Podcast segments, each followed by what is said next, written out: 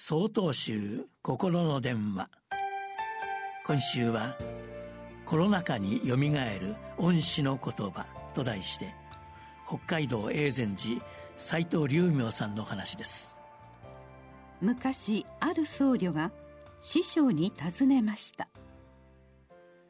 仏教とは何ですか？師匠は答えます。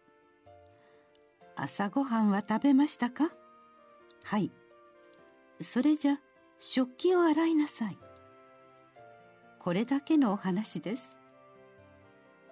そっけない問答に聞こえますが私の体験と重なるところがあります。それは20年前のことです。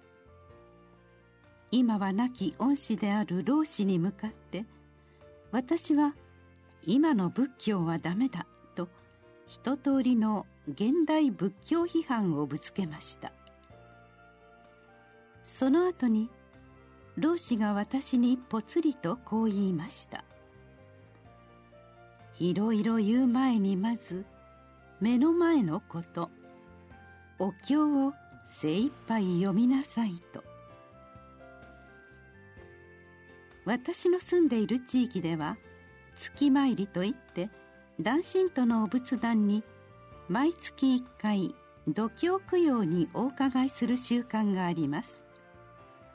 しかしコロナ禍で「明日のお勤め休ませてください」という電話が毎日のようにかかってきてお参りする機会が減少していきました。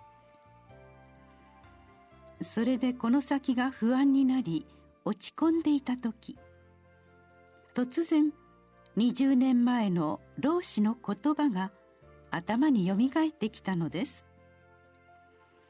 文句を言う前にまず目の前のことを一生懸命やってみる。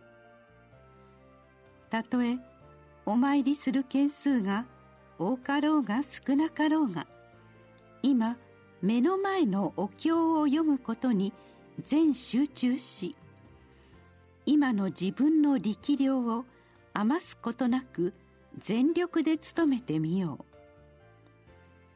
そう意識が変わるだけで日常当たり前にやってきたことのありがたさとどこまで行っても先がある奥の深い世界に気づかされます。ご飯を食べたら食器を台所に下げ洗う。その平凡な日常の積み重ねが人生でありそこに意味と価値を見いだしていくことが大切だと感じます。4月13日よりお話が変わります。